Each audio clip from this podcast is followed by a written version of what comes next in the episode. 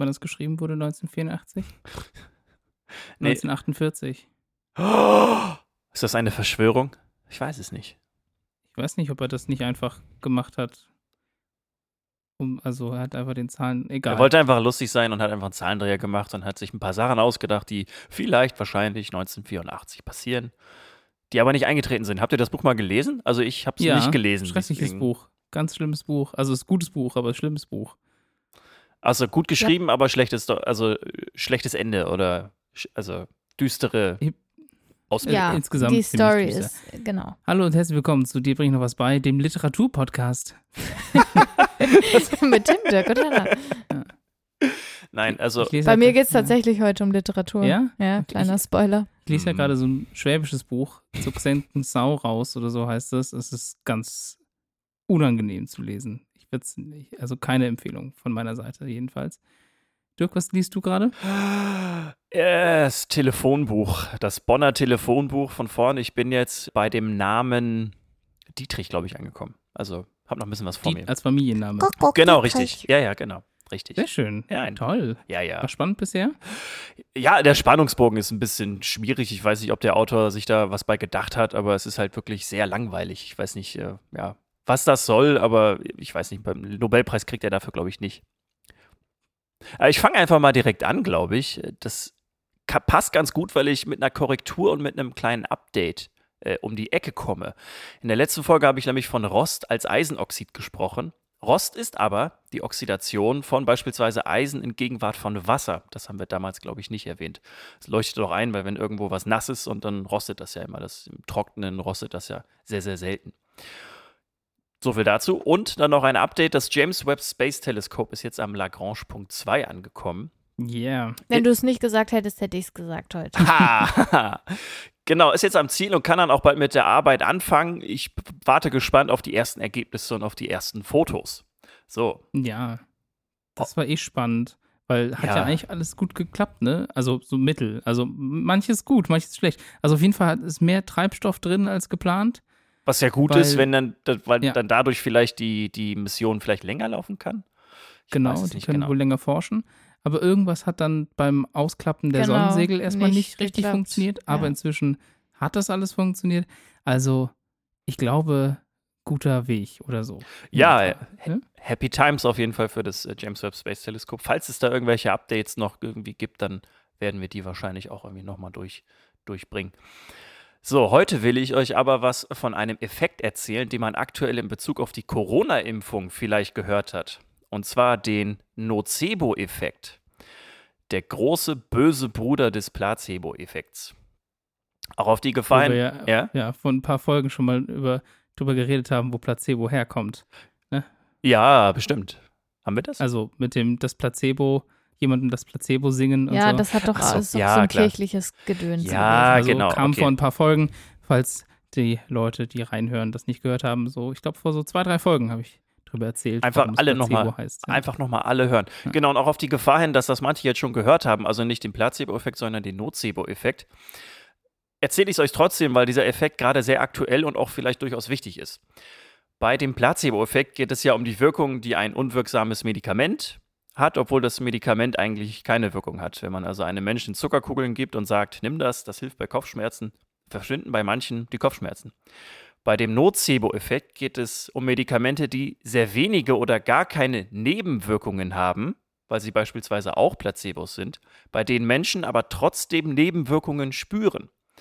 Das Prinzip an sich ist aber ähnlich bzw. gleich mit dem Placebo-Effekt, nur hat der Nocebo-Effekt einen tückischen Haken, den ich gleich noch erzähle. Es beginnt äh, mit einem äußeren Stimulus, beispielsweise einer Information zu Nebenwirkungen eines Medikaments, das man genommen hat. Ein Beispiel dafür wäre, dass man gehört hat, dass eine Person an einer Nebenwirkung verstorben sei. Dieser Stimulus löst dann Gefühle im Emotionssystem aus, unter anderem Angst. Parallel dazu versucht der Mensch das, was jetzt gerade so im Körper passiert, in einen Zusammenhang zu bringen. Das läuft dann im Kognitionssystem ab. Angst oder auch Stress können echte physische Auswirkungen haben. Ich glaube, das wissen wir alle, wenn wir mal eine stressige Phase haben oder das natürlich dann auch dysfunktional wird, dann das hat wirklich echte physische, körperliche Auswirkungen. Klar. Genau. Und da jetzt diese beiden Prozesse, also einmal die Angst und diese Zuordnung von dem, was jetzt gerade so passiert, parallel laufen und sie denselben externen Stimulus als Ursprung haben, also diese Information, dass es äh, einen Fall gab, wo eine Nebenwirkung tödlich endete zum Beispiel, bestätigt das einerseits das Weltbild bzw. die Ahnung, die man im Vorfeld hatte, durch eine körperliche Rückkopplung, also durch das Gefühl, dass es einem tatsächlich schlecht geht. Diese körperliche Rückkopplung und die Bestätigung des Weltbilds sind dann allerdings interne Stimuli. Und hier unterscheidet sich der Nocebo-Effekt vom Placebo-Effekt. Bei dem Placebo-Effekt spielt Angst eigentlich keine Rolle, weil es ja positive Wirkung hat. Da Angst aber ein sehr starkes negatives Grundgefühl ist, entsteht bei dem Nocebo-Effekt ein Zyklus. Also externer Stimulus, Angst und Verarbeitung, Bestätigung des Weltbilds und die körperliche Rückkopplung, die dann den externen Stimulus durch interne Stimuli wieder bestätigt, wodurch wieder Angst ausgelöst wird, eine Zuordnung stattfindet, es eine körperliche Rückkopplung gibt und das wieder auf den ursprünglichen externen Stimulus zurückgeführt wird. Bei zyklischen Prozessen wie dem Nocebo-Effekt entsteht dann eine Dynamik zwischen Ursache und Wirkung, in der die Wirkung zur Ursache wird und sie dann auch noch verstärkt. Mit jedem Durchgang immer weiter. Durchbrochen oder abgeschwächt werden kann dieser Zyklus dann durch weitere externe oder interne Stimuli. Was jetzt aber hilft konkret gegen den Nocebo-Effekt? Sich dessen Phänomen bewusst zu machen, hilft schon mal. Also zu wissen, dass Ängste physische Auswirkungen haben können, die aber auf die Angst zurückzuführen sind und nicht zwangsläufig auf das Medikament. Dann kann man noch durch externe Stimuli so einen Zyklus durchbrechen, also sich nochmal sachlich zu den Nebenwirkungen belesen oder mit Ärztinnen reden. Und dass es tatsächlich jetzt aktuell wirklich ein Problem ist, das hat eine Metastudie, die vor einer Woche im JAMA veröffentlicht wurde, gezeigt, im Journal of the American Medical Association, zu Impfstoffstudien von Covid. Also eine Metastudie ist quasi eine Studie, die mehrere Studien analysiert und da guckt, was es da so für Ergebnisse insgesamt innerhalb dieser Studien gab. Und das Ergebnis war, dass bei ein Drittel der ProbandInnen in der Kontrollgruppe, also die, die den Placebo-Impfstoff bekommen haben, Nebenwirkungen gemerkt wurden. So, es ist, finde ich, eine riesige Menge, dass ein Drittel der Leute, die ein Placebo bekommen haben, also einen Impfstoff in Anführungszeichen, der eigentlich gar keine Wirkung hat, trotzdem Nebenwirkungen äh, ausgeprägt hat. So. Und dass das ein nicht zu vernachlässigender Anteil ist, ist halt irgendwie dann ein äh, bisschen offensichtlich. Und die hatten dann tatsächlich aber auch Kopfschmerzen. Also das waren echte Nebenwirkungen, nur halt begründet durch den Nocebo-Effekt. Und was auch noch da wiederum dazu kommt, ist, dass Normalgeimpfte, die ja dann auch einen normalen Impfstoff bekommen haben, auch mit diesem Nocebo-Effekt konfrontiert werden. Also, dass Nebenwirkungen entstehen, obwohl dafür der Impfstoff eigentlich gar nicht verantwortlich ist. So, man kommt dann letztendlich zu dem Ergebnis, und das ist dann auch das Ergebnis dieser Metastudie, dass 75 Prozent der gesamten systemischen Nebenwirkungen, wie zum Beispiel Kopfschmerzen oder Müdigkeit, auf den Nocebo-Effekt zurückzuführen sind. Das ist ganz schön viel. Das ist extrem viel. Ja, das genau. ist sehr viel. Und äh, in der aktuellen Diskussion um die Wirksamkeit und um den Kosten-Nutzen von den Impfstoffen sagen ja ganz viele ImpfgegnerInnen, dass es ja so viele Meldungen von Nebenwirkungen gab. Überdurchschnittlich viel und das stimmt auch. Das Problem ist nur, dass jetzt in der Diskussion halt die Nebenwirkungen immer weiter im Fokus sind oder immer im Fokus, in den Fokus rücken und deswegen ganz viele mhm. ja einfach das Gefühl haben, dadurch, dass sie damit tagtäglich konfrontiert sind, dass sie natürlich dann auch irgendwelche Nebenwirkungen verspüren müssen. So, also kann es sein, dass wenn jemand von euch jetzt noch geimpft wird, ihr beide seid ja, glaube ich, geboostert und habt den vollen Impfschutz sozusagen, aber vielleicht gibt es ja. ja. noch welche, die noch, die den noch nicht haben, dann kann es sein, dass die Nebenwirkungen, die ihr spürt, die auch tatsächlich echt sind, nicht durch den Impfstoff verursacht wurden, sondern durch die Angst, die ihr vielleicht habt, äh, Nebenwirkungen überhaupt zu bekommen. Was auch total normal ist, aber wenn ihr euch bewusst macht, was das alles eigentlich sein kann, dann wird es vielleicht einfach ein bisschen weniger. Das, was du sagst. Oder? Ja. Ich muss jetzt noch so ein bisschen überlegen, weil für mich ist es so eine Mischung, weil ich weiß noch genau, dass ich Tipps gelesen habe vor meiner ersten Impfung, dass man möglichst viel schlafen soll danach. Und äh, also wie, die Frage ist immer, wie kann sich das gegenseitig aufwiegen? Wie kann ich da so ein Equilibrium schaffen zwischen ja. Placebo und Nocebo? Kann ich das irgendwie hinkriegen, dass ich da in so eine Mitte. Best of so both worlds lande? oder so ähnlich? Oder, oder, ja, genau. oder ja.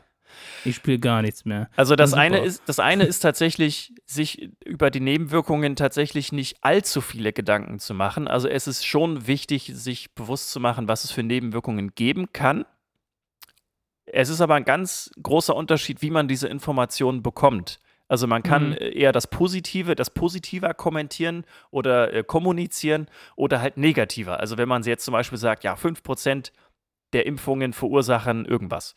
So, dann sollte man eher andersrum kommunizieren und sagen, 95% haben keine Beschwerden zum Beispiel. So, Hm. dass halt nicht die Nebenwirkung im, im Vordergrund steht, aber trotzdem die Information fließt. So, dass dann alle qualifizierte Beispiel- Meinungen haben können. Ja.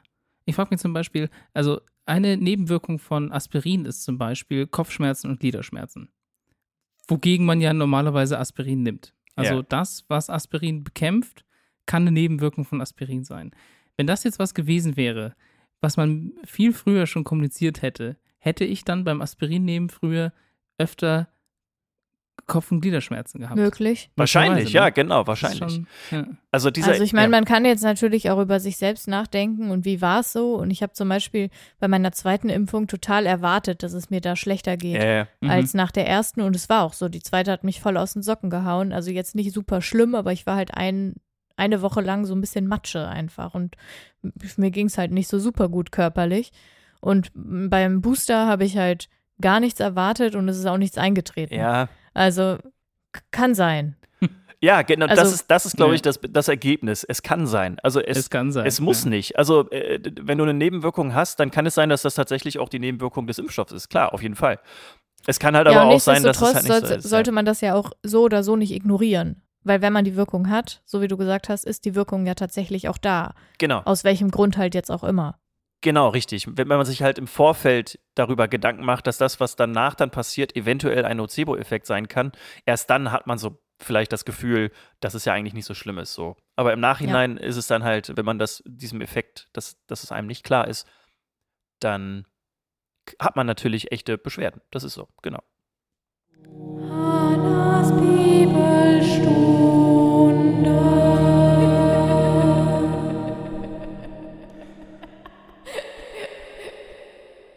Ich möchte mal wieder eine Triggerwarnung für meinen Beitrag aussprechen. Ihr findet die Zeiten in der Beitragsbeschreibung dieser Folge. Wenn ihr mit dem Thema sexualisierte Gewalt oder Kirche oder dem Zusammenhang irgendwie nicht klarkommt, dann hört euch die Folge nicht alleine an oder überspringt den Teil einfach. Stellt euch mal vor, Oh je. es gibt ein Buch Ja. und darauf basiert unsere gesamte Wertegemeinschaft in einer christlichen Welt. Was denkt ihr, wie könnte das Buch heißen? Das Telefonbuch. Könnte es um die Bibel gehen? Ja, richtig. Ah. die so, Bibel, ah, ja. stimmt, da war Mhm. was. Mhm. Ja, und in welchem Zusammenhang tauchen in der Bibel die Frauen meistens auf? Meistens mittelmäßig. Ja, oder bis schlecht, bis sehr schlecht. Ja, also an vielen Stellen werden sie gedemütigt, gequält oder eben auch tatsächlich brutal vergewaltigt. Und jetzt ist die Frage, welche Überzeugung teile ich mit BibelwissenschaftlerInnen?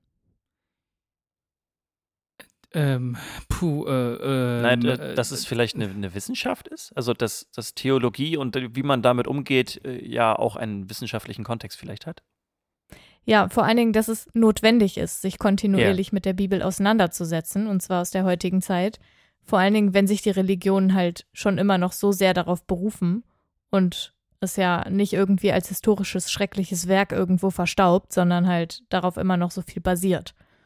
Wir kommen also nicht drum herum und ich habe heute einen Abschnitt aus der Bibel für euch, der keine Zweifel mehr lassen sollte, dass mit der Kirchenpolitik ein Austritt unausweichlich ist. Stellt euch also vor, Ja. wir haben eine junge Frau, Hm. keinen Namen. Mhm. Und die ist die Nebenfrau eines Leviten, also eines Typs, der zu so einer separaten Gruppe innerhalb des Volks Israel gehörte. Hm. So, und die Frau ist vermutlich, sehr zu Recht, aber aus unbekannten Gründen sauer auf den Mann und haut deswegen ab. Und kommt auch nicht wieder. Und als sie nicht zurückkehrt, geht er sie dann zusammen mit seinem Knecht und ein paar Eseln suchen. In betont freundlicher Absicht, ich zitiere, das ist übrigens das Richterbuch aus der Bibel, ja? Hm. Das ist äh, Teil des Buch Mose. Da machte sich ihr Mann auf und zog ihr nach, um freundlich mit ihr zu reden und sie zu sich zurückzuholen. Freundlich. Mhm. So, die ist mehrere Tagesreisen entfernt. Er findet sie schließlich bei ihrem Vater und der nimmt den Schwiegersohn für mehrere Tage auf und will ihn kaum noch ziehen lassen. Sagt immer wieder, hey, bleib doch noch, wir haben noch gar nicht zusammen gefrühstückt. Und am nächsten Tag sagt er, hey, wir müssen ja noch zusammen Mittag essen und so weiter. Und nach fünf Tagen reicht es dem Leviten dann und er bricht zusammen mit seiner Nebenfrau wieder auf, zurück nach Hause. Ob die sich versöhnt haben oder nicht, ist total unklar. Und die sind dann aber, wie der Schwiegervater schon richtig bemerkt hat vorher, zu spät los und es wird also dunkel und sie sind noch nicht mal annähernd zu Hause, als es dann dunkel ist. Und die treffen dann aber einen Typen, der auf dem Feld gearbeitet hat und auf dem Weg nach Hause ist und der nimmt sie auf. Nett, ne? Und es geht ihnen dort dann anscheinend verhältnismäßig gut. Zitat, und als ihr Herz nun guter Dinge war, interpretiere ich mal so, ja, alles cool, kamen dann ruchlose, in Anführungsstrichen Männer, die das Haus umstellten und den Mann herausverlangten. Und der Hauswert geht also raus zu denen und sagt, Zitat, Nicht, meine Brüder, tut doch nicht solch ein Unrecht, nachdem dieser Mann in mein Haus gekommen ist, tut nicht solch eine Schandtat. Siehe, ich habe eine Tochter, noch eine Jungfrau, und dieser hat eine Nebenfrau, die will ich euch herausbringen. Die könnt ihr schänden und mit ihnen tun, was euch gefällt, aber an diesem Mann tut nicht solch eine Schandtat. Boah, und die Leute vor der Tür, die wollen dem Hauswirt halt nicht zuhören. Also, es folgt ein Zitat, fasste der Mann seine Nebenfrau und brachte sie zu ihnen hinaus. Die machten sich über sie her und trieben ihren Mutwillen mit ihr die ganze Nacht bis an den Morgen. Erst als die Morgenröte anbrach, ließen sie sie gehen. So. Die Frau ist dann natürlich schwerst traumatisiert, verletzt und nicht ansprechbar. Wer hätte das gedacht? Und der Mann packt sie also auf den Esel und zieht sie nach Hause, weil sie eben nicht mehr aufstehen will und mitkommen will. Wen wundert das? Aber es geht noch weiter, und ich zitiere: Als er nun heimkam, nahm er ein Messer, fasste seine Nebenfrau und zerteilte sie Glied für Glied in zwölf Stücke und sandte sie in das ganze Gebiet Israels. Das ist die Story. Ja. Also da bin ich tatsächlich sprachlos. Ich bin jetzt, ja, ich bin jetzt so ein bisschen noch, also was, was genau ziehen wir jetzt daraus? Genau, das ist nämlich die Frage, weil wir wissen nicht, warum das aufgeschrieben wurde. Und warum das unkommentiert immer noch in der Bibel steht und da fast niemand drüber spricht. Und das ist sogar für die Bibelwissenschaftlerin Johanna Stiepertz, die an der University of Leeds zu sexualisierter Gewalt und Religion forscht, absolut rätselhaft. Und Warum hat der Autor vor allen Dingen diese Geschichte aufgeschrieben? Das wissen wir nicht. Und es ergibt absolut keinen Sinn, weil so ein Manuskript anzufertigen zu damaliger Zeit einfach wahnsinnig aufwendig war. Ja. Und alles, was da letztlich drin steht, ist Gewalt gegen Frauen. Ich versuche gerade selber noch irgendwie. Und sonst nichts. Ja. Also zu überlegen, was man da, also ich meine, warum zwölf Stücke? warum, warum war das dem einen Typen so wichtig zu sagen, dem Typen mach nichts und die Frau kannst du haben? Ich habe keine Ahnung. Also ich. Naja, ich weil Männer natürlich viel mehr wert waren als Frauen damals. Aber das war ja, der hatte ja nichts mehr mit dem zu tun. Der war ja, hat ihn ja nur aufgenommen über Nacht. Ja, aber die männliche Ehre schützt die andere männliche Ehre und hm. so weiter. Also das ergibt für mich schon Sinn, aber es ist halt total sinnbefreit für mich, dass das aufgeschrieben wurde. Mhm. Weil selbst wenn die Geschichte nicht wahr ist, warum steht es dann, also wenn es ausgedacht yeah. wurde, warum steht es drin? Und wenn es nicht ausgedacht wurde, warum steht es drin? Ich habe jetzt ja. gedanklich im Kopf so und die Moral von der Geschichte und dann hört mein Kopf auf zu denken. genau, die ja. Moral von der Geschichte ist, äh, zündet die Bibel an. Ich was, hab, was sagt also, denn die Forscherin dazu? Ja, die Forscherin sagt, sagt, auch keine Ahnung. Keine Ahnung. Die Forscherin sagt das, was ich gerade gesagt habe. Mhm. Es ergibt keinen Sinn, warum es aufgeschrieben wurde. Und ich habe auch keinen positiven Nachsatz für euch.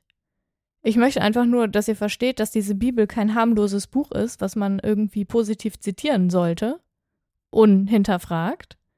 Und es ist einfach nicht zu vernachlässigen. Und in einer christlichen Gesellschaft sind eben genau diese Gedanken nach wie vor der Boden für viele Werte. Und wir sprechen nicht darüber das stimmt. Das ist ein großes Problem, wenn das, wenn die Bibel zu, zu wörtlich, ich meine, das ist in, wahrscheinlich in fast allen Religionen ein Problem, wenn alte Schriften zu wörtlich genommen Klar. werden. Ne? Da gibt es ja auch innerhalb des Islams zum Beispiel viele Diskussionen, garantiert auch innerhalb anderer Religionen, wie was ausgelegt werden muss. Aber die ähneln sich ja, ja auch alle ja, ja, sehr. Das habe ich ja auch schon mal erzählt, dass diese großen Weltgesellschaften, sogar der Buddhismus hat ja mhm. extrem viele gewalttätige und auch sehr misogyne Teile. Mhm. Aber ich meine, wir sind hier christlich sozialisiert, mehrheitlich. Und ich glaube, da wird einfach zu wenig drüber geredet. Und ich mhm. finde es einfach wirklich wahnsinnig schockierend. Es gibt natürlich noch zig weitere Bibelstellen, in denen Vergewaltigungen auftauchen, aber nicht so explizit. Ja. Und vor allem ohne wahrscheinlich Zusammenhang. Also ich kann mir vorstellen, dass das natürlich auch genutzt wird, um zum Beispiel darzustellen, wie schlimm manche Völker sind oder wie schlimm manche Menschen sind. Aber hier sind ja einfach nur random Typen aufgetaucht. Zumal er selbst in einem Haus aufgenommen wurde in dieser Geschichte, die zu seinem eigenen Volk gehören. Ja. Also er wurde nämlich dort, wo er nicht hingehört, wurde er nicht aufgenommen und der Typ, der ihn quasi aufnahm, gehörte zu, zu dem Volk mhm. und er wollte auch erst da anhalten, wo er selbst wieder sozusagen zu Hause war. Mhm. In der Dunkelheit. Also es ist nicht mal ein fremdenfeindliches Bild, was da ja. dargestellt wird. Also der, der, der, der, da wurde, da gab es ja auch keine Bestrafung für irgendjemanden, ne? Die Geschichte hörte auf. Genau. Äh, es genau, ist einfach also total richtig, okay yeah. so. Und dann wird sie halt auch noch in Stücke geteilt und im Land verschickt. Ja. What the fuck?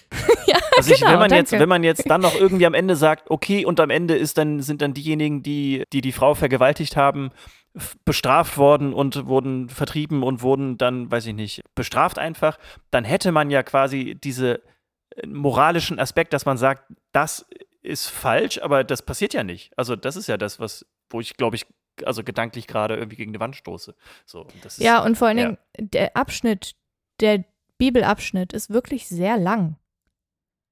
Also dieser Teil. Das ja. ist wirklich eine ganze Geschichte mit einer riesigen Vorgeschichte, wie der Schwiegervater ihn nicht mehr ziehen lassen will und so weiter.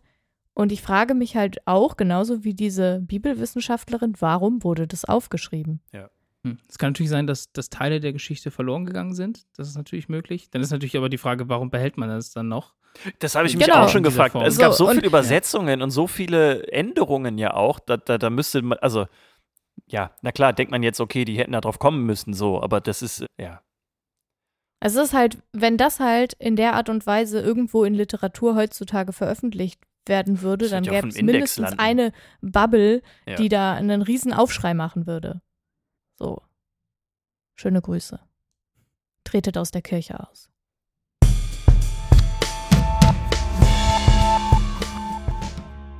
(2004) kam die kleine Virginia zur Welt, die nun ihr Leben lang, also das gesamte Leben, kostenlos fliegen darf.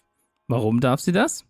Weil sie in einem Virgin Airlines Flug von Lagos nach London geboren wurde und ihr deshalb dieses Geschenk von Virgin Airlines gemacht wurde. Deswegen heißt sie auch Virginia. Ich, sagen, ich habe ja, mich schon gefragt, nice. warum sollte jemand noch Virginia heißen? und mit dieser Geschichte ist sie nicht alleine. Shona Kirsty Ives, ja, wenn man die Anfangsbuchstaben von Shona Kirsty Ives nimmt, erhält man das Wort Sky, ist selbst vor etwa 30 Jahren bei einem Flug von der Elfenbeinküste nach London geboren und hat, als sie älter wurde, angefangen, das Thema Skyborns, also Menschen, die auf Flügen geboren wurden, genauer zu untersuchen. Momentan leben etwa 50 solcher bekannten Skyborns weltweit und noch eine Besonderheit gibt es. In Shonas Reisepass steht als Geburtsort geboren in einem Flugzeug zehn Meilen südlich von Mayfield, Sussex. Und das bringt mich nämlich zu einer Frage, die ich mir gestellt habe welche Nationalität und welchen Geburtsort bekommen Menschen, die auf einem Flugzeug oder einem Schiff oder sogar im Weltraum geboren wurden? Kommt auf das Recht kommt an drauf an. des kommt Staates, über das man fliegt. Genau, die Antwort ist, wer hätte das, wie hätte es anders sein können? Etwas komplizierter und hängt von mehreren Faktoren ab. In Deutschland ist das alles recht überschaubar. Zum einen gilt, sobald mindestens ein Elternteil die deutsche Staatsangehörigkeit hat, so kann auch das Kind die deutsche Staatsbürgerschaft oder Bürgerinnenschaft erhalten. Korrekt. Ja, das ist auch das sogenannte Abstammungsprinzip. Ja. Manche nennen es auch Blutrecht oder Jus Anguinis und gilt in dieser oder ähnlichen Form in ziemlich vielen Ländern auf dieser Welt. Es ist also egal, wo das Kind zur Welt kommt, wenn die Eltern eine entsprechende Staatsangehörigkeit haben. Also anders sieht es dann aber bei den Ländern aus wie zum Beispiel den USA, Kanada, Tansania oder auch Lesotho, bei denen das sogenannte Ius Soli, also das Recht des Bodens oder auch Territorialprinzip herrscht. In diesen Ländern gilt, egal woher die Eltern stammen, das Neugeborene erhält die Staatsbürgerschaft des Landes, in dem es geboren wurde es gilt im Normalfall auch für den Luft- und Seeraum des Landes. Wird also ein Kind zum Beispiel deutscher Eltern in einem Flug von Frankfurt, äh, also nach Frankfurt über Chicago geboren, hat es Anspruch auf die deutsche und auf die amerikanische Staatsangehörigkeit. Korrekt. Seit 2000 gilt in Deutschland übrigens auch eine Form des Geburtsortsprinzips. Also Kinder, die in Deutschland geboren wurden und deren Eltern keine deutsche Staatsangehörigkeit haben, unter, können unter bestimmten Voraussetzungen dennoch die deutsche Staatsbürgerschaft erhalten. Das ist neu seit 2000. Sonst galt immer nur das Abstammungsprinzip. Ja. Was aber, wenn ein Schiff auf internationalem Gewässer oder der Flug über internationalem Gewässer unterwegs ist? Also es gibt ja Bereiche auf der Welt, die gehören eben keinem Land Ja. sozusagen. Das hat wahrscheinlich unter anderem damit zu tun, unter welcher Flagge gesegelt wird oder gefahren wird. Ja, Also wenn jetzt nicht gerade das Abstammungsprinzip greift. genau. Also wenn aus irgendeinem Grund auch immer das Kind keine Nationalität zugeordnet werden kann, weil zum Beispiel die Eltern staatenlos sind Mhm. oder die, äh, die, die, der Staat nicht geklärt werden kann, dann gibt es eine UN-Konvention zur Reduzierung von Staatenlosigkeit von 1961 und das Kind erhält die Staatsangehörigkeit des Landes, in dem das Flugzeug registriert ist oder unter welcher Flagge das Schiff fährt. Korrekt. Jetzt ist ja die Nationalität erstmal halbwegs geklärt. Stellt sich nur noch die Frage nach dem Geburtsort. Während das bei den meisten Menschen vermutlich der Ort des Krankenhauses ist, also so ist es bei mir auch, Ja. und bei den meisten, die ich kenne, Ja, ist das der Fall. Ja, oder Hausgeburt halt. Ja, ne? genau. Genau, kann das halt auch aber ganz überraschende Geburten geben und da kann das dann durchaus anders aussehen. In Deutschland regelt das übrigens das Personenstandgesetz, Paragraph 32 in der Personenstandverordnung. Dort steht, Geburten in Land- und Luftfahrzeugen bekundet das Standesamt, in dessen Bezirk das Kind das Fahrzeug verlässt. Eine Geburt, Das Kind das Fahrzeug verlässt, als ob es selber rausläuft. So, okay. also ich muss auch, also ich habe manches hier auch nicht eins zu eins kopiert, ne? Also, also eine Geburt auf einem Binnenschiff okay. beurkundet das Standesamt, in dessen Bezirk das Schiff zuerst vor Anker geht oder anlegt. ja. Ne? Also das heißt, in Deutschland ist das relativ geklärt. Wenn der Ort nicht bekannt ist, so ist der für das, oh Gott, das ist ein bisschen komplizierter, so ist der für die Zuständigkeit maßgebende Ort als Geburtsort einzutragen. Was auch immer das heißt. Das kann mir Hanna bestimmt sagen. Also ich schätze, ich schätze mal, die erste, die erste Verwaltung, die sich darum kümmert, Genau. wird dann Würde eingetragen. ich auch sagen. Also, Mhm. ja. Das kann aber im, im Nachhinein noch berichtigt werden. Also nur weil jetzt jemand erstmal äh, quasi irgendwo eingetragen wurde, kann das nochmal angepasst werden. Auf Flügen gilt nach internationalem Recht, dass die Längen- und Breitengrade der Position des Flugzeugs einzutragen sind. Ja, wie geil. jetzt das auch ist mein ja Tipp cool. gewesen. Ich hab's ein bisschen Ja. gehofft, als ich es gehört habe, weil das das Geilste ist, glaube ich, wenn du so einfach, einfach wirklich deinen Ort, also auf einen Grad genau in deinem Personalausweis stehen hast. Dann kannst du den Punkt sagen, da ist passiert. Das war ganz spannend. Als ich danach gesucht habe, habe ich Unmengen von esoterischen Seiten gefunden, Ja. Die, bei denen das ganz wichtig ist, wo man genau geboren wurde und zu welcher Uhrzeit, weil das natürlich dann mit irgendwelchen Energiefeldern und so. Aber ist ja auch egal. Manche Länder geben allerdings die Stadt an, in der das Baby zum ersten Mal von Bord geht oder halt, also vom Flugzeug oder halt auch beim Schiff. Also bei der Schifffahrt im internationalen Gewässer wird die Bezeichnung des Gewässers im Normalfall angegeben, sowie auch die geografischen Koordinaten. So schön. Stell dir mal vor, du bist im Pazifik geboren. Ja, da steht steht der Pazifik. ja. naja, oder vielleicht noch ein bisschen genauer irgendwie. Es gibt ja auch so einzelne Buchten oder so einzelne Abteile. Ja, Oder, könnte sein. Aber auch da Ja. gilt es, manche Länder sagen dann, das ist halt der erste Ort dann, wo das, ja. äh, wo das Schiff dann eben ankert. Oder beziehungsweise wo die Person dann von Bord geht. Äh, die Person muss ja auch dann irgendwann mal von Bord gehen, vielleicht. Aber es muss ja auch nicht immer auf Reisen sein, um zu seltsamen Eintragungen zu kommen. Wird ein Kind zum Beispiel auf dem Weg ins Krankenhaus geboren, wird der Ort angegeben, an dem das Fahrzeug sich beispielsweise an dem Zeitpunkt befand. Dabei kann man dann noch zusätzlich. Ja, ich dachte, der Ort, an dem das Kind das Fahrzeug verlässt. Oder gilt das für Autos eben nicht? kann, ist beides möglich. Ja. Also, was man normalerweise macht, das wird tatsächlich auch in Krankenwägen, soweit ich das weiß, gemacht. Da wird eingetragen die Straße und oder beziehungsweise der Ort, wo das passiert ist. Oder genauer noch der Straßenkilometer, welcher dabei vorzufinden war. Aber das wird doch im Krankenhaus auch nicht gemacht. Bei mir steht halt auch einfach nur schäbisch-gläbisch und dann steht da halt nichts weiter. Richtig. Also, es ist auch hier nicht unüblich, dass dann doch erst der Ort genommen wird, Ja. bei dem das Neugeborene dann das Fahrzeug zum ersten Mal Ja, verlässt. ja, dir vor, du meistens hast ist es wahrscheinlich ja, eh der Ort, derselbe Ort. Ja. So, also Ja. du wohnst halt in der Stadt, in Ja, der ja. das Krankenhaus ist. Es und dann sogar- bist du auf dem ja. Weg dahin und dann ist Ja, eh. Wumpe. Es gibt in manchen skandinavischen Ländern auch das Recht, oder das heißt das Recht, die Regel, dass der Wohnort eingetragen wird, in dem die Person, die das Kind zur Welt gebracht hat, den Hauptwohnsitz hat. Ja, das ist Also sowas gibt es zum Beispiel auch. Das hätte, das wäre mir auf Lösung. jeden Fall ähm, zugute gekommen. das stimmt. So, aber jetzt kommen wir zu guter Letzt noch zum Weltraum. Wie ist es dort? Hier gibt es keine Rechtsprechung bisher. Wer hätte das gedacht? Vor ja, allem auch deshalb. Rechtsprechung sowieso nicht. Äh, Rechtsprechung, Entschuldigung. Recht, rechts, recht, Rechtsprechung. Ui, so. ui, ui. Ja, vor allem auch deswegen, weil es noch nicht vorgekommen ist. Einiges wird ja aber auch vermutlich sehr ähnlich zu Flug und Schifffahrt gelten. Also das heißt, das Abstammungsprinzip, wenn das gilt, ist die Sache klar. Ne? Und wenn es nicht gilt, dann ist der Weltraum wahrscheinlich wie internationales Gewässer zu behandeln. Ja. Ja, oder internationaler Luftraum. Genau. Ja, so sieht es jedenfalls aus mit den Geburten. Es gibt tatsächlich übrigens eine niederländische Firma, die plant, in den nächsten zwei bis drei Jahren ein Kind im Weltraum zur Welt zu bringen.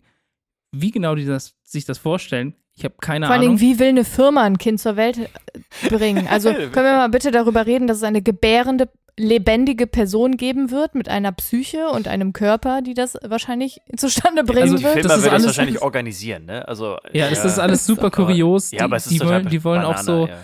die stellen sich halt vor, dass man, dass die so Art Satelliten, Geburtssatelliten rausschicken. Das sind so ganz viele kleine, Das ja, ist doch Mini-Satelliten, in denen dann Ja. so, äh, also Zellen zu finden sind, also Spermien und Eizellen, die dann, falls die Erde zum Beispiel unbewohnbar wird, da so lange bleiben und dann, dann doch wieder für eine, für eine Geburt von Kindern sorgen können, wenn alles wieder safe ist. Es ist alles ein bisschen weird und alles ein bisschen problematisch. Ich das hab ist auch ja. ethisch vielleicht. Also Ja. Genau. eventuell. Da haben wir gar nicht mal etwas schwierig. Ja. Das ist ein bisschen jetzt, jetzt sind wir wieder, wieder bei 1984 angekommen. Das ist doch gut. Haben wir einem, einmal eine Runde gedreht. Ja, wie, wie die kleinen Eizellen um die Erde. Ich stelle mir vor, wie du einfach, weiß ich, A39 Kilometer 15 in deinem, in deinem Personalausweis stehen hast oder so. Ja, das kann durchaus sein. Oh Mann.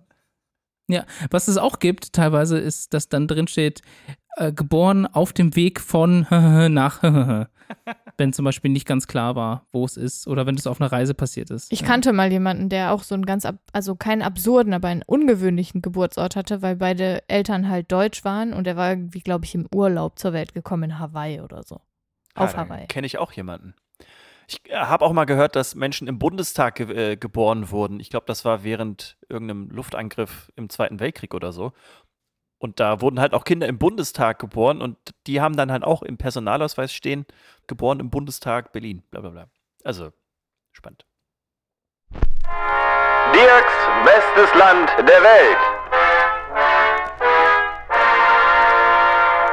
Das beste Land der Welt des heutigen Tages ist Gambia. Oh, Schon mal gehört? Mhm. ja, Ja. ich habe in London in einer Firma gearbeitet, die neben einer Firma war, die hieß Gambia. Ach so. Und nur deswegen habe ich mich mal ein bisschen mit dem Land irgendwann auseinandergesetzt. Ich habe mich auch gefragt, wieso die so hießen. Ja. Ja, auf Also jeden nennt man sich wie ein Land eigentlich. Als Ja, wenn es da einen Bezug gibt, dann ist es spannend. Ansonsten ist es vielleicht auch einfach irgendwie ein Kunstname. Egal. sein. Gambia liegt in Westafrika und grenzt an lediglich ein anderes Land, eine kleine Besonderheit, und zwar an den Senegal. Im Westen grenzt es dann nur noch an den Atlantik, ist somit eine Enklave in Senegal. Gambia schlängelt sich parallel zum Äquator auf dem 13. Breitengrad, relativ parallel, also auf der Höhe der nördlichsten Spitze Südamerikas im Westen oder auf der Höhe der Philippinen im Osten. Gambia ist das kleinste afrikanische Land auf dem Festland und gerade mal so groß wie Katar oder Jamaika. Oder ein Zehntel von Honduras. Oder zehnmal so groß wie Hongkong, also wirklich nicht groß. In Gambia leben 2,3 Millionen Menschen, also etwas mehr als in Paris. Die Hauptstadt ist Banjul. Banjul liegt an der Atlantikküste, direkt an dem Fluss Gambia, der die Grenzen des Landes wesentlich prägt. Allerdings nicht so, wie Flüsse sonst Grenzen von Ländern bestimmen, sondern ja etwas anders. Also man kennt das ja vom Rhein zum Beispiel, dass das so die, Län die Grenze zwischen den Ländern markiert. Die Grenze des heutigen Gambias wurden beginnend 1763 gezogen. Ursprung der Grenzziehung war eine Vereinbarung zwischen Frankreich und dem Vereinigten Königreich, wer hätte es gedacht? Hm. Ja. Buh. Ja, genau. Zwischen den Ländern gab es an diesem Fluss immer wieder Konflikte. Die Einigung sah dann so aus, dass die Briten einen Streifen des Landes entlang des Flusses kriegen, der so weit ins Landesinnere ragt, wie die britischen Kanonen der Schiffe schießen konnten. Damit die, Franzos damit die Franzosen die britischen Handelsschiffe auf dem Fluss nicht mehr angreifen konnten. So, als ich das gelesen habe, dachte ich erst, naja, das meinten die ja symbolisch oder so. Die haben gedacht, okay, so eine britische Kugel fliegt halt irgendwie fünf Kilometer und dann ziehen wir die Grenze einfach fünf Kilometer da lang. So. Aber nee, die haben tatsächlich Kanonenkugeln in regelmäßigen Abständen auf das Festland geschossen und haben danach 15 Jahre lang 10 Kilometer im Landesinnere nach denen gesucht, um die Grenzziehung zu vollziehen. Haben sie nicht gemacht. Haben sie doch gemacht. So. Als ich das Boah, gelesen habe, ich dachte. Ey, Kolonialisierung, ne? Können wir bitte da, also das ist doch wirklich ja. nicht mehr normal. Also ich habe ja, ich habe ja so ein Manuskript vor mir und ein Kommentar dazu ist absolut bescheuert. Also es ist, also du kannst, also erst einmal überhaupt Einheimischen das Land, weg, das Land wegzunehmen und dann auch noch ja. die Grenzziehung so zu machen, dass man das Land beschießt, um zu wissen, wie weit die Kugel fliegt, damit man dann von Frankreich nicht mehr angegriffen wird. Ja, also, um, wenn sich zwei wild. streiten, die da schon mal gar nicht hingehören. Ja, das, also. Ja, genau, so. Deswegen freuen wir uns, weil Gambia 1965 dann die Unabhängigkeit vom Vereinten Königreich bekommen hat. Wuhu. Und jetzt ist es eine präsidentielle Republik mit dem Regierungschef und Staatsoberhaupt Adama Barrow der im Dezember 2021 in seinem Amt bestätigt wurde. Die Amtssprache ist zwar Englisch, viele GambierInnen sprechen aber meistens noch weitere Sprachen, sind also Polygloten, wie zum Beispiel Mandika, Fulfude oder Wolof, das man auch im Senegal spricht. Die meistverbreitete Religion ist der Islam mit 90 Prozent. 10 Prozent sind dann tatsächlich auch vom Christentum und ja, sehr, sehr wenige nur noch die, also wirklich vereinzelte, die an die Religion der ursprünglichen BewohnerInnen von Gambia glauben. Hm. So. Ganz kurz, Sie sprechen kein Französisch, also, weil es ja. ist so eine Enklave vom Senegal, ne? Und Senegal ist doch die Amtssprache Französisch, oder? Wenn ich mich jetzt nicht irre. Das ist richtig. Französisch ist quasi die zweite Fremdsprache, die manche sprechen. Es liegt unter anderem genau erstens daran, dass Senegal die französische Amtssprache auch hat und das nächstgelegene englischsprachige Land, das ist Sierra Leone, es liegt ungefähr 700 Kilometer davon entfernt. Ja, also okay. deswegen äh, sprechen viele auf Französisch, also Englisch, Französisch und halt diverse lokale Sprachen sozusagen. Aber ja, ja gute okay. Frage. Ja. So, und jetzt kommen wir zu dem Grund, warum Gambia das beste Land der Welt ist. Und zwar ist das die Entwicklung, die Gambia in den letzten Jahren durchlebt hat. Gambia ist seit der Unabhängigkeit sehr von Wechseln von Systemen und von ja, Personen. Und zuletzt hat äh, Langzeitherrscher Yaha Yame von 1994 bis 2016 geherrscht. Bei der Wahl 2016 hat er dann gegen den aktuellen Präsidenten Adama Barrow verloren und seitdem geht es in vielen Bereichen bergauf. 2016 war das Land auf dem 145. Platz der Rangliste der Pressefreiheit. Heute liegt Gambia auf dem 85. Platz. Oh, uh. nicht schlecht. Beim Demokratieindex des Economist hat sich was getan. 2016 war Gambia auf dem 142. Platz und heute auf dem Platz 103. Und auch bei dem okay. Freedom of the World Ranking hat Gambia nun 47 von 100 Punkten. Das waren 2017 noch 20, also mehr als verdoppelt. Oh, ja, okay. So. Ja. Gambia ist immer noch ein fragiles Land, keine Frage, aber wenn man sich anguckt, wie sich das Land in den letzten Jahren wirklich verbessert hat, kann man sich wirklich freuen. Und auch, dass die Demokratie wichtiger wird, merkt man auch an der Wahlbeteiligung 2021. Da lag die bei 89 Prozent, wovon europäische Staaten ja träumen, träumen können. Ja. Genau. Hm. Und noch etwas Tolles: In Gambia wird mit Murmeln gewählt, die in Buchsen, in Buchsen, die in Boxen gelegt werden. Und da es in Gambia halt viele AnalphabetInnen gibt, sollen denen so das Wählen erleichtert werden. Und da gibt es dann so Bilder von den Leuten und dann können die einfach mit Murmeln wählen. Das soll angeblich auch fälschungssicherer sein als Kreuze auf einem Zettel zum Beispiel. Ja, und deswegen ist Gambia Darf man halt nur das nicht beste Land der Welt. wenn man farbenblind ist, ne? Oder? Ne, es sind tatsächlich alles gleichfarbige Murmeln, die in unterschiedliche Boxen gelegt werden. Ach so. Also da gibt es nicht unterschiedliche, also schwarz, grün, blau Murmeln, sondern ja, selbe okay, Farbe okay, und dann okay. unterschiedliche ja, Boxen. Genau. Verstehe. Ja, na gut. Ja, und ich habe sowieso ja einen Platz im Herzen für kleine Länder und das Gambia das kleinste Land auf dem Festland Afrikas ist, äh, wusste ich vorher auch nicht, freut mich aber. Einverstanden. Ich finde ja auch immer interessant, woran dann so eine Entwicklung oder woran du jetzt gerade die Entwicklung bemessen hast von Gambia, weil wenn man sich überlegt, sind ja auch alles extrem westliche Standards, ne? An die sozusagen dann diese Länder angelegt werden. Was nicht bedeutet, dass es schlecht sein muss, Ja, ja. aber es ist sozusagen so ein Wir sind schon so weit. Ach so, und wir sind der daran. Maßstab sozusagen. Genau, und, genau. Ja, ja. Also das darf man Ja, nicht vergessen ich, dabei. Ja, ich weiß, ne? was also du meinst. Ja, ja. Aber es gibt ja auch äh, Parallelen von äh, der Demokratisierung eines Landes und dem Wohlstand, das das Land hat. Also die demokratischsten Länder sind Genau, meistens ja, ja, klar. Die, also, ich sage ja auch nicht, genau. dass das Quatsch ist. Nee, nee, ich genau. sag nur, dass es trotzdem halt ein Maßstab ist, der wieder von außen durch eine ja eurozentristische oder durch eine weiße Weltgesellschaft sozusagen auch vorgelebt wird, ne? Und Ja, also das stimmt. wird. Deswegen. Also das kann, man mal mit berücksichtigen. auch. Genau. Ein anderes Beispiel, was dem so ein bisschen entgegensteht, ist Bhutan, die ja von sich aus gesagt haben, dass sie das Nationalglück eingeführt haben, glaube ich. Ja. Und das war was, wo die sich ja quasi darüber Gedanken gemacht haben. Vielleicht ist es vielleicht sogar tatsächlich auch sinnvoll, dass jedes Land für sich selber so ein bisschen definiert, was jetzt gut ist und was schlecht ist. Was natürlich dann wieder schwierig ist, wenn irgendwelche Despoten in Nordkorea sagen, naja, das sind jetzt hier die Faktoren, die zeigen, wie toll wir sind und dann sind die natürlich die ja, besten. oder in Russland. Oder in Großartig. Russland oder in Ja. Turkmenistan oder wo sonst auch. Aber ich finde, die, diese Faktoren oder diese Rankings zeigen immer so ganz gut auch die Entwicklung einfach. Also egal, wo, wovon ja, also wer diesen Index ja erfunden hat, zeigt es ja trotzdem auch eine Entwicklung. Und deswegen ähm, ist Ja, ein also er zeigt eine Entwicklung in eine Richtung. Ja, und wollte jetzt auch gar nicht diese, diese Indexe irgendwie ja. Kritisieren. Ich wollte nur sagen, wo sie herkommen. Heißt es überhaupt Indexe? In, Indizes? Indizes? Indizien. Indiz Induktion. So. Genau. Induktion. Ja.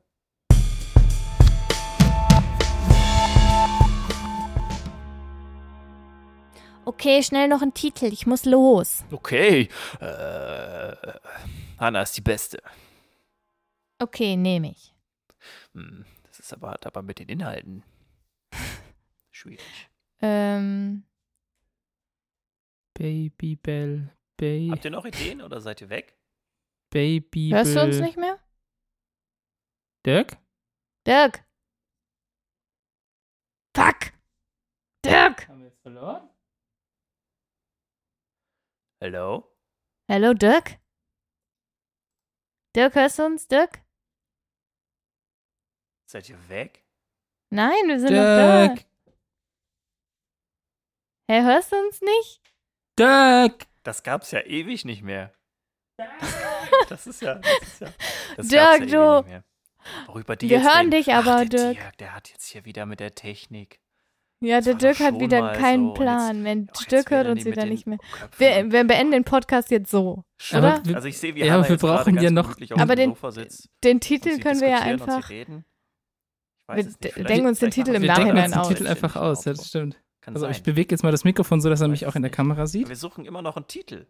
Nee, Dirk, wir beenden jetzt die Folge. Ich zeige ihm jetzt mit so einem Ja. durch. Ich weiß so nicht, jetzt, jetzt will. Jetzt, ah, jetzt signalisiert er. Sag tschüss, Dirk. Tschüss. Okay, ja, tschüss. Tschüss, das war's. Schön, Schön, dass dass, ihr wieder- Sie dazugehört haben. Ja, Okay, genau. Tschüss.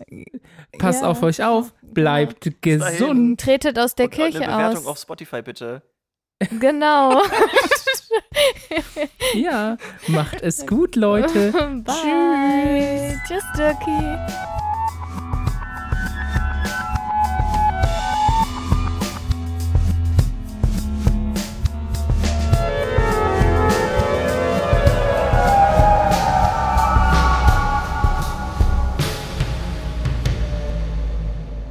Drei, eins, null.